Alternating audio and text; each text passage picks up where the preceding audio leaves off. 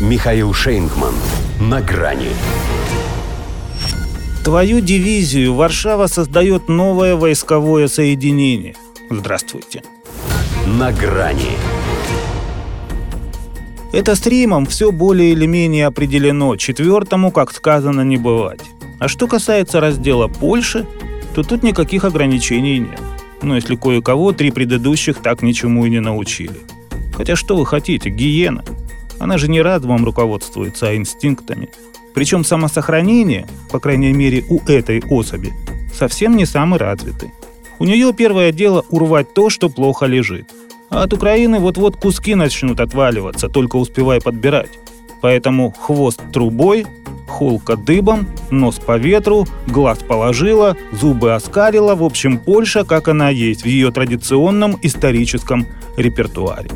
Новое войсковое соединение, правда, под названием «Первая дивизия пехоты легионов» Варшава создает на стыке с Белоруссией. Но и у этой локации есть вполне себе тактические соображения. Во-первых, на границу с Украиной и так уже нагнали столько живой силы и техники, что яблоку негде упасть. Там так тесно, что того и гляди прорвет поляков аж до самого до Львова. Во-вторых, и в Белоруссии места имеются, которые шляхта считает исконно своими.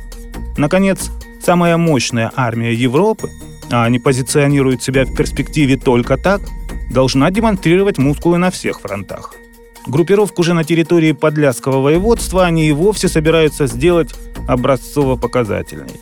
По словам министра обороны Блащика, это пятое тактическое соединение войска польского. Состоять оно будет из четырех бригад по четыре батальона в каждой.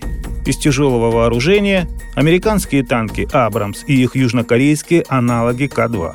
В распоряжении артиллерийской бригады – доморощенные САУ «Краб» и опять же южнокорейские гаубицы К-9. Иначе говоря, арсенал явно не только про самооборону.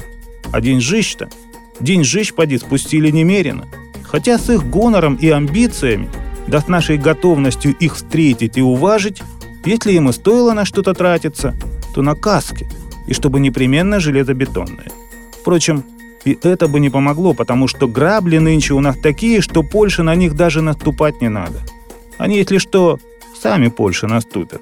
Причем со скоростью гиперзвука. Ведь каждый раз, когда Речь Посполитая собирается быть сильнее всех, она неизменно превращается в тыкву, предварительно в нее как следует получив. Сейчас, правда, они ведут себя так, будто все предусмотрели и со всех сторон прикрылись. И, пожалуй, прав Блащик. Их армия действительно никогда не выглядела столь мощно. В основном за счет импортного вооружения, но агрессивная неистовость-то собственного разлива.